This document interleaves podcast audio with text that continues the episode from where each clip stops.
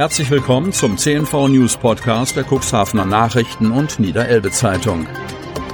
In einer täglichen Zusammenfassung erhalten Sie von Montag bis Samstag die wichtigsten Nachrichten in einem kompakten Format von sechs bis acht Minuten Länge. Am Mikrofon Dieter Büge. Freitag, 5. November 2021.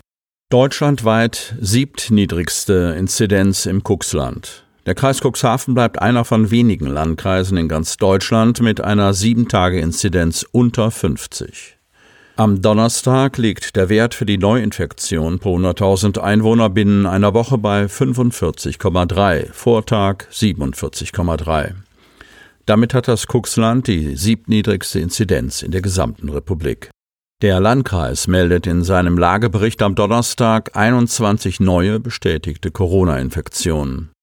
Die Fälle sind zurückzuführen auf Cuxhaven und Geestland je sieben, Hagen zwei, die Samtgemeinde Börde-Lamstedt und Landhadeln sowie die Gemeinden Wurster Nordseeküste, Lockstedt und Beverstedt je einer. Die prozentuale Intensivbettenbelegung in Niedersachsen liegt aktuell bei 5,9, während die Inzidenz für die Neuaufnahme in niedersächsischen Krankenhäusern derzeit 4,1 beträgt. Im Lagebericht am Donnerstag drückt Landrat Kai-Uwe Bielefeld den Angehörigen des nach einer Corona-Impfung verstorbenen Kindes sein Mitgefühl aus.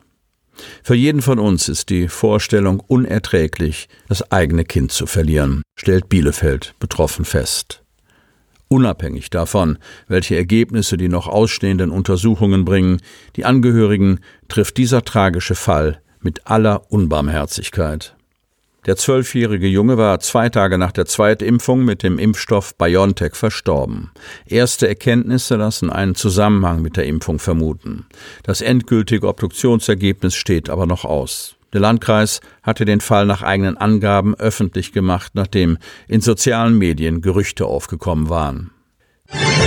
Die Unsicherheit impft mit. Kreis Cuxhaven. Der tragische Tod des Jungen aus Cuxhaven hat auch für die Impfkampagne Konsequenzen. Ein Termin in einer Otterndorfer Schule ist am Donnerstag kurzfristig abgesagt worden. Der Landkreis macht mit seinen mobilen Teams weiter und verweist auf die Empfehlungen der Ständigen Impfkommission. Eigentlich hätte Klaus Gerrit Gerz am Donnerstag in einer Otterndorfer Schule Impfungen gegen das Coronavirus für 12 bis 17-jährige Schüler vorgenommen. Aber wir haben den Impftermin erst einmal verschoben und uns eine Denkpause verordnet, erklärt er auf Nachfrage. Gerz will, bevor er weiter Impfungen verabreicht, den finalen Obduktionsbericht des UKE Hamburg abwarten. Der soll Aufschluss darüber geben, ob die Corona-Impfung tatsächlich ausschlaggebend für den Tod des zwölfjährigen Jungen gewesen ist. Die Wahrscheinlichkeit ist hoch, ein zeitlicher Zusammenhang laut vorläufigen Bericht gegeben, wie der Landkreis Cuxhaven am Mittwoch bekannt gab. Ein weiter so wie bisher kann es für mich in dieser Situation nicht geben, so Gerz. Denn nicht nur Eltern seien verunsichert, auch Ärzte. Wir warten jetzt so lange ab, bis wir wissen, ob wir bestimmte Fragen im Aufklärungsgespräch stellen müssen oder sich andere neue Aspekte ergeben, die wir vor der Impfung abklären müssen, sagt der Arzt. Um ein vertrauensvolles Gespräch mit den Eltern zur Sicherheit des Impfstoffes führen zu können, gebe es für ihn bis zum Vorliegen des finalen Obduktionsberichtes noch zu viele Unsicherheiten. Die Schule habe verständnisvoll auf die Absage reagiert. Andere Kinderärzte in Cuxhaven wollen sich ohne finalen Obduktionsbericht ebenfalls noch nicht zu möglichen Gefahren und Risiken äußern und verweisen auf das Gesundheitsamt des Landkreises für nähere Informationen. Die Kreisverwaltung bewertet die Form für die Impfkampagne aber anders als Gerz. Unsere mobilen Teams sind weiter in den Schulen unterwegs, so Stefanie Bachmann, Sprecherin des Landkreises. Wir halten uns bei den Impfungen an die Vorgaben der Ständigen Impfkommission, so Bachmann weiter. Das rät der Virologe jetzt Eltern. Kreis Cuxhaven. Es ist die Horrorvorstellung aller Eltern. Sie wollen ihr Kind mit einer Impfung schützen, doch stattdessen stirbt es infolge der Injektion. Der Virologe Andreas Dotzauer, Leiter des Laboratoriums für Virusforschung an der Uni Bremen, erklärt, warum Eltern dennoch keine generelle Angst vor einer Corona-Impfung haben müssen und wie selten es zu solch tragischen Verläufen kommt.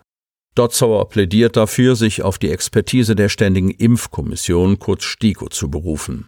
Wir wissen alle, wie lange die STIKO braucht, bevor sie Empfehlungen ausspricht, weil sie intensiv die vorliegenden Studien auswertet. Denn wenn die STIKO eine Empfehlung ausspricht, ist die Gewähr für die Sicherheit einer Impfung hoch, sagt der Virologe. Dotzauer ist sicher, dass die STIKO ihre Empfehlung schnell wieder zurücknehmen würde, sollte sie durch Todesfälle wie den aus dem Kreis Cuxhaven Zweifel an der Sicherheit eines Impfstoffs bekommen. Das sei aber bisher offenbar nicht, weil es nur ganz wenige Fälle gäbe, in denen sich ein tatsächlicher ursächlicher Zusammenhang zwischen der Impfung und dem Tod herstellen lasse. Das eindeutig festzustellen ist sehr schwierig, sagt Dotzauer. Auch sei ein zeitlicher Zusammenhang zwischen einer Impfung und einem Todesfall nicht unbedingt ein kausaler Zusammenhang, sagt der Virologe. Bei den Todesfällen nach einer Corona-Impfung sei es sehr schwer zu sagen, ob die Impfung tatsächlich die Ursache für die auftretenden Komplikationen gewesen sei. Man findet sehr schwer irgendwelche Gemeinsamkeiten, die auf den Impfstoff zurückzuführen sind, so Dotzauer. Das bestätigt auch das Paul-Ehrlich-Institut. Bisher hat das Institut keine der Todesfälle nach Covid-19-Impfung von 12- bis 17-Jährigen, die in Deutschland gemeldet wurden, als wahrscheinlich oder möglicherweise im ursächlichen Zusammenhang mit der Covid-Impfung stehend bewertet. Betont Dr. Susanne Stöcker, Sprecherin des Paul-Ehrlich-Instituts.